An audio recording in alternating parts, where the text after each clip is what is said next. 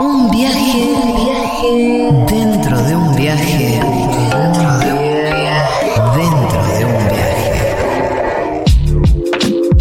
Seguro la Habana.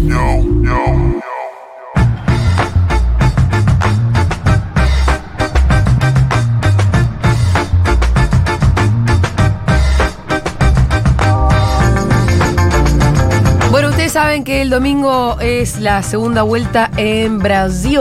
Así Tal vez es. una de las elecciones más importantes De la región. de los yo. últimos tiempos de la región y del mundo. Lula, Bolsonaro, ¿quién será el próximo presidente de Brasil? Ojalá sea Lula, yo supongo que lo va a hacer, pero tampoco es que, como siempre digo, una segunda vuelta es una moneda en el aire. Y Sí, no- suponíamos que en la primera vuelta iba a sacar más diferencia. Y no pasó, igualmente Lula es el favorito, pero para que nos cuente todo, desde la ciudad de Sao Paulo está el señor Juan Manuel Carr. Hola Juanma, ¿cómo estás? ¿Cómo están mis queridos compañeros? Un ¿Qué? saludo grande. ¿Qué tal Juanma? ¿Qué tal? ¿Qué puedes contar? ¿Qué tal? ¿Qué tal? ¿Qué tal? ¿Qué nervios? Estoy acá en el ABC Paulista, Ajá. eh, cerca, cerca de donde Lula inició, mirá, ahí se escucha los ladridos, cerca de donde Lula inició su trayectoria sindical. Eh, Sí. Estoy igual en la ciudad de en Santo André, ¿no? Eh, se conocen nuevos el lugar donde estamos, una actividad de Guillermo Boulos. Guillermo Boulos, ese dirigente del movimiento Sin Techo, que luego se afilió al PSOL, al partido político PSOL, y que fue el diputado más votado del estado de San Pablo, donde Ajá. estamos. Este estado, un tipo nítidamente de izquierda, que muchos se emparentan a Lula en sus inicios, ¿no? Eh, por- incluso físicamente, eh, la, la barbita, eh, el aspecto físico. Y estamos escuchando un discurso, ahora hay que prestar atención, Julita, a una figura que se viene en Brasil, me parece.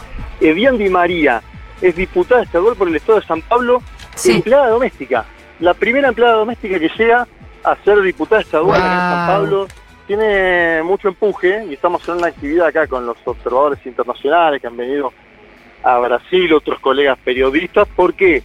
Porque nos muestran una ocupación del año 2012 en este lugar, lo vuelvo a decir, en el ABC Paulista, en Nuevo Pineirinhos, donde han co- construido dos megaedificios donde vive parte de la comunidad. ¿sí? Estamos hablando de un lugar postergado de periferia, construyeron dos megaedificios, que después lo voy a mostrar en fotos, se lo, voy a hacer llegar para que, que se vea ¿no? lo que es socialmente la construcción política y social de esto.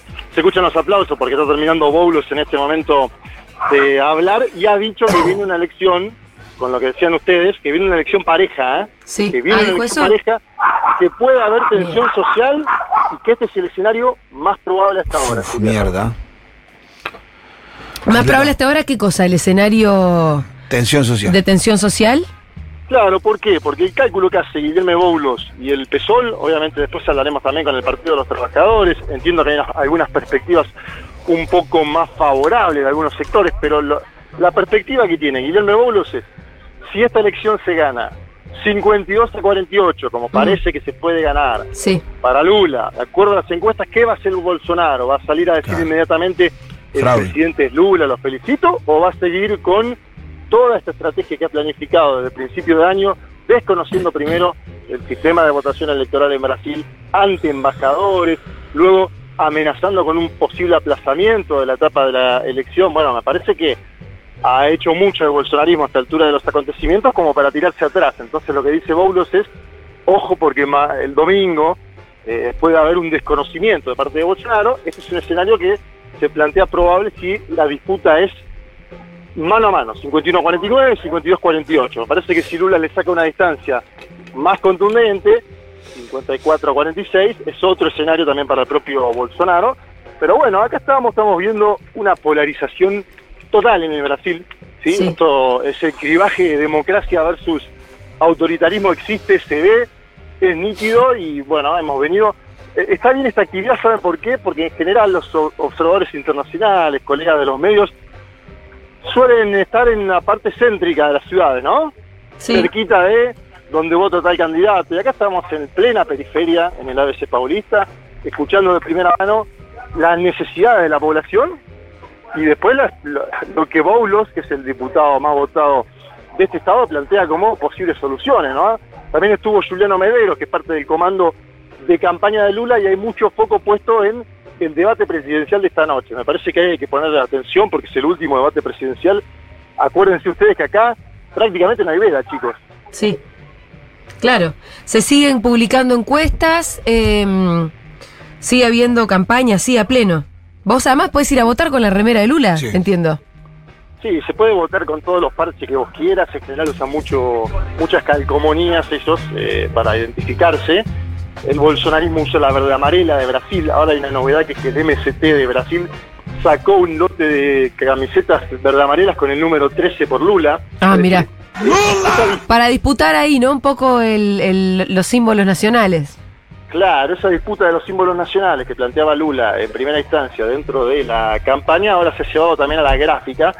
Hay expectativa por el debate de esta noche, porque en el último debate fue bastante parejo y los dos estuvieron con momentos eh, eh, importantes para cada uno, ¿no? Un Lula que eh, anduvo muy bien en la parte de la pandemia y que posiblemente hacia el final del debate ya más cansado fue complejo el, el- el escenario.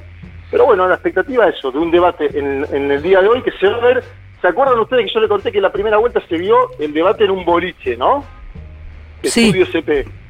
Bien, va a suceder lo mismo esta noche en, en- en San Pablo. Va Mismo boliche. esta noche En San Pablo vamos a poder ver el debate en esa coyuntura. Es increíble esto que está pasando porque mientras yo estoy hablando con ustedes, está sacando una foto en el lugar donde estoy hablando con ustedes, Jeremy Corbyn, ex líder del Partido. Laborista Inglés, eh, que está acá presente, que comió con todos nosotros, la verdad que un hombre... eh, Ah. no, no, digo que no, no se le caen los anillos a, a Corbyn, está acá presente con todos nosotros. Eh, está Gerardo Pizarello, eh, diputado español de Sí. Podemos, nacido en Tucumán, hay diputados de la Argentina, está Federico Fascioli ahí dando vueltas. Se espera la llegada de muchas delegaciones porque obviamente, como decías vos, Julia, la elección más importante eh, en Brasil en 40 años y para América Latina el futuro, me parece que sin lugar a dudas acá se empieza a dibujar hacia dónde vamos, ¿no? Sí, sin duda. Eh, Juanma, em, un poco para que vos me resumas esto que acabas de decir. ¿Por qué es tan importante esta elección? ¿Por qué se define el futuro de América Latina? ¿En qué, cómo sería un panorama y cómo sería el otro? Mirá, de ganar el bolsonarismo, que es una opción, no la más viable según las encuestas, pero una, opción potable todavía hoy, de acuerdo al índice de probabilidades, eh, estaríamos ante la afirmación de un gobierno autoritario eh, que a través de las urnas gana la elección de forma popular. Esto sería una novedad para América Latina y marcaría además otra novedad que es, hasta ahora los oficialismos pospandémicos venían perdiendo elecciones, ¿sí? Bolsonaro es el primero que a esta altura de los acontecimientos, en una segunda vuelta, puede cambiar eso, es decir, puede hacer vencer a un oficialismo en los últimos años en América Latina. Y creo que de ganar Lula es indudable que va a haber un cambio geopolítico en el Brasil, más mirada a América del Sur, a América Latina, pero además la idea de que los pobres brasileros vuelvan a estar eh, como prioridad del Estado. Nosotros acá estamos viendo que eh, indudablemente no hay una prioridad de Bolsonaro en los pobres brasileros. Por eso también a Bolsonaro lo votan los estratos sociales más altos, aquellos que ganan entre 5 y 10 salarios mínimos. Bolsonaro es muy fuerte ahí, además de, obviamente, como veníamos analizando en el segmento evangélico. Pero acá en la periferia, acá en Nuevo Piñeiriños, acá en Santo Andrés, en el ABC, se siente eh, la pobreza. Y esto está presente. Estamos en una cocina solidaria, en un comedor popular, donde eh, se siente eso. Se siente y, y viene gente a comer todos los días acá porque no tiene la plata para comprar alimentos. Ese es el grado de mm, pauperización social que hay en una parte de San Pablo desconocida para muchos, porque San Pablo siempre es la gran metrópoli, lo más parecido a Nueva York de América Latina, pero acá evidentemente estamos en, la- en- en una periferia muy castigada, Julia, en los últimos años. Sí. Eh, Juanma, y de ganar Lula, porque hicimos como el escenario hipotético en el que podría ganar Bolsonaro. Eh, de ganar Lula la- no la tendría tampoco tan fácil, ¿no? Yo como que ya tiene un ahí un congreso que quedó con una composición, bueno, muy de derecha, complicada.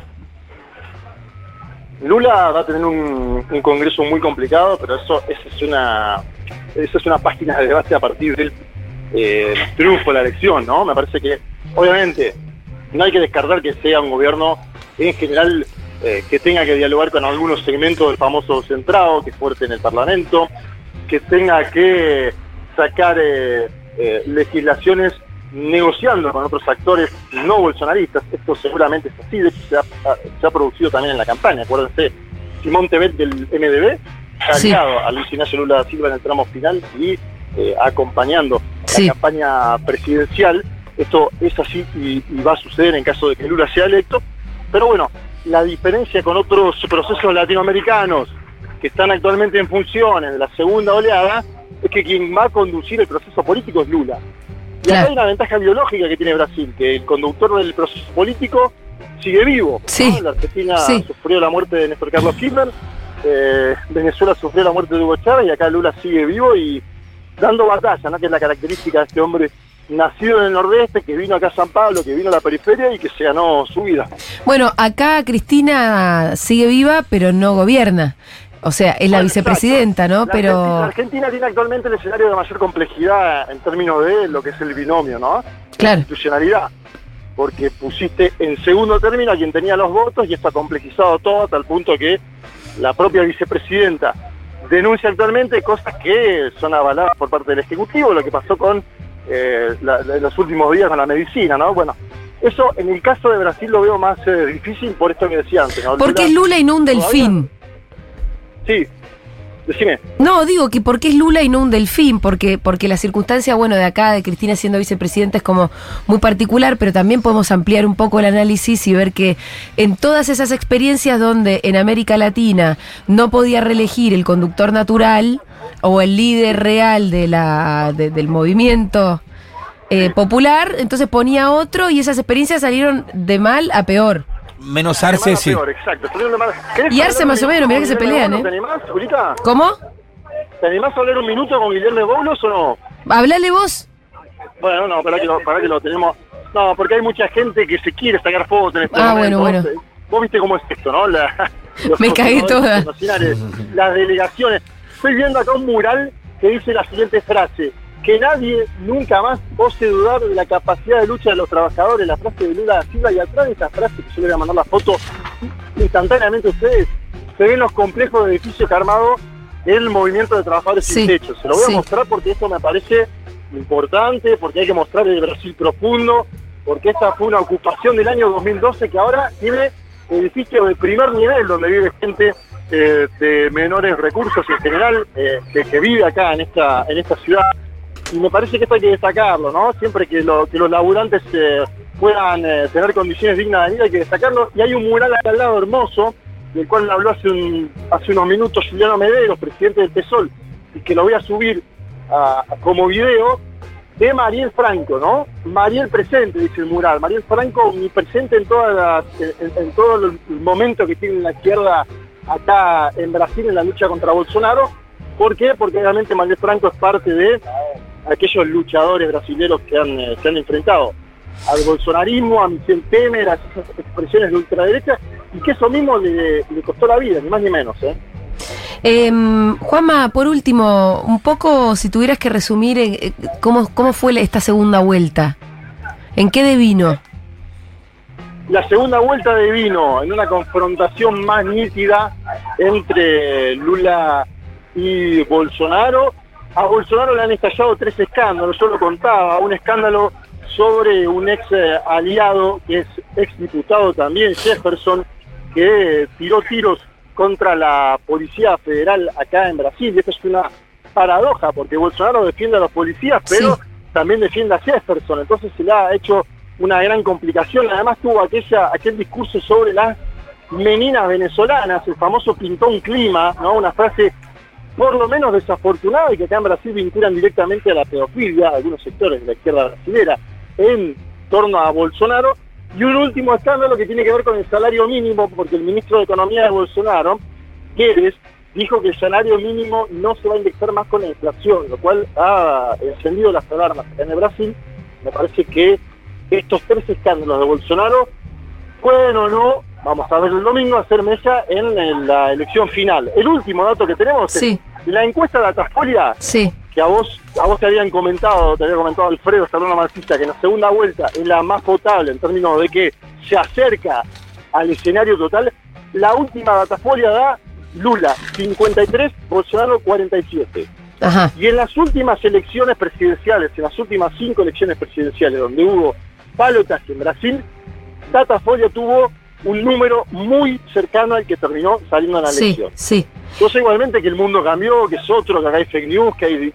Bueno, Hasta ahora Y que en las últimas encuestas, la verdad que no supieron medir por lo menos el voto de Bolsonaro, no lo encontraron. Seguro, lo que te dicen los encuestadores es Mm. que hubo un voto oculto indudable que se movilizó hacia el candidato Bolsonaro y que es más fácil medir este tipo de distancias en la segunda vuelta donde solo quedan dos candidatos, ¿no? Es decir, el voto oculto en dos candidatos es más imprevisible, te diría. Aún así puede suceder, yo con esto no quiero decir lo que vaya a acontecer el día domingo porque no lo sabemos y el propio Boulo que está acá dice que va a ser una elección pareja que se va a definir a la- en el número de carga número 89, Ah. así que estén atentos. Dijo, aquellos que qué preciso. corazón, dijo, aquellos que sufran del corazón no vean las primeras dos horas porque Bolsonaro va a estar ganando 60-40. Lo dijo así, de esta forma.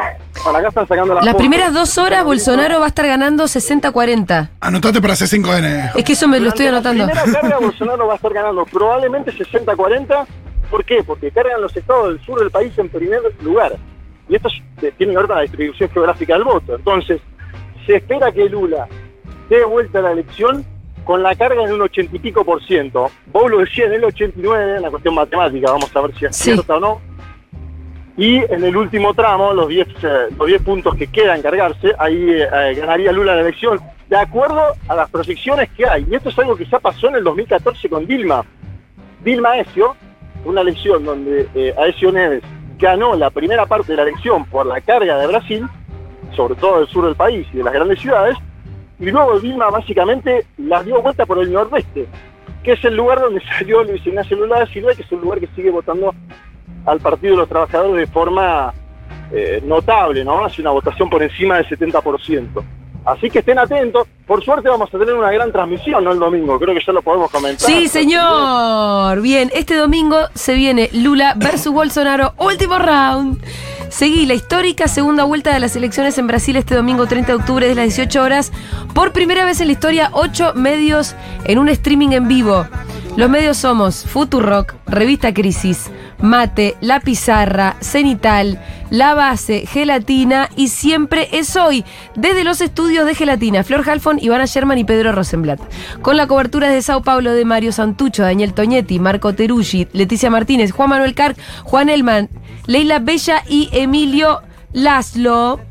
Alfredo Serrano Mancilla desde La Paz, Bolivia. Increíble. Pablo Iglesias desde España. Bueno. Pa, pa, pa. ¿Algo más? ¿Algo Pa- más? ah, sí, sí, sí, sí. Desde la- sí, algo más desde la terraza de Junta Fede Vázquez. Pa. Bueno, ya estamos todos. ¿Nadie desde Maluco querés. que es el mejor puesto el de Junta porque te tomás una cervecita. Sí, claro, la pensó muy bien puesto. Vázquez. La verdad que lo, lo envidio a Vázquez en este momento.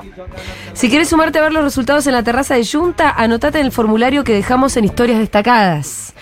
Em, Lula versus Bolsonaro, último round este domingo, 30 de octubre de las 18 horas, hasta contar el último voto. Tito. Qué lindo. Se puede llevar la camiseta de Brasil que va a quedar prohibida a partir del lunes. Claro. Hasta febrero por lo menos. Bueno, Por lo menos. ahora es un poco bolsonarista en media. en ah, la perdón, entonces también, no. ¿eh? Eh, ¿qué, hay que- ¿Qué color hay que llevar de Rojo? Rojo, rojo, rojo, rojo, para que no haya confusiones. No, claro, no. Entonces no. Cero canalliña.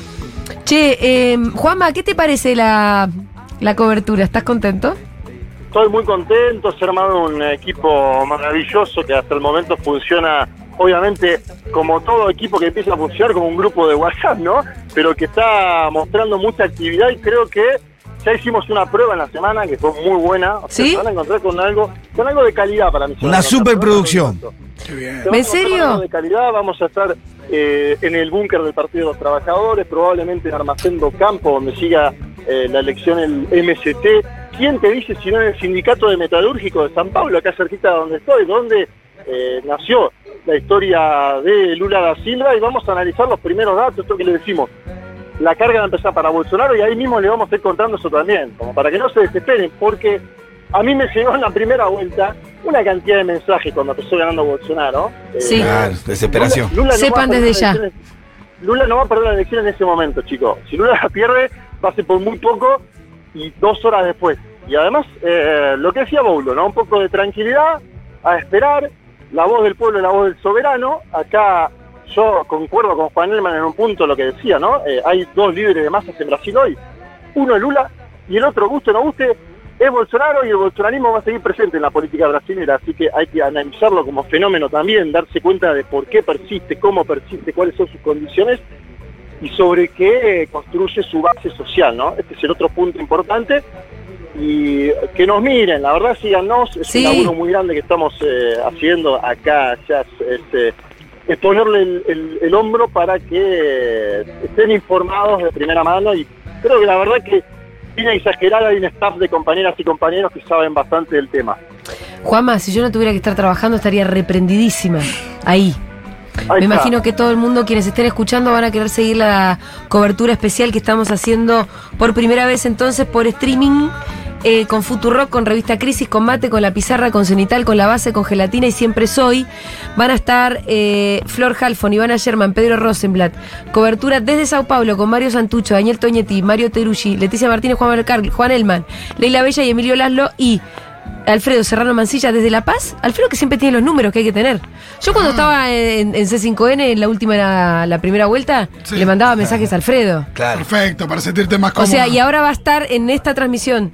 Y además, Pablo Iglesias. Por favor. Bueno, o está buenísimo saber ahí. que cuando veamos, no sé, 60-40 a las 6 de la tarde o la hora que sea, no nos tenemos que desmayar. no, tranqui, eso es importante saberlo. Bien, Juanma, ¿qué más? ¿Nos No, despedimos? más, acá la verdad, el, el ambiente que se vive es de optimismo con calma. Sí. Eso es lo que estamos viendo acá. Optimismo con calma. Con calma, diríamos que es una buena fórmula.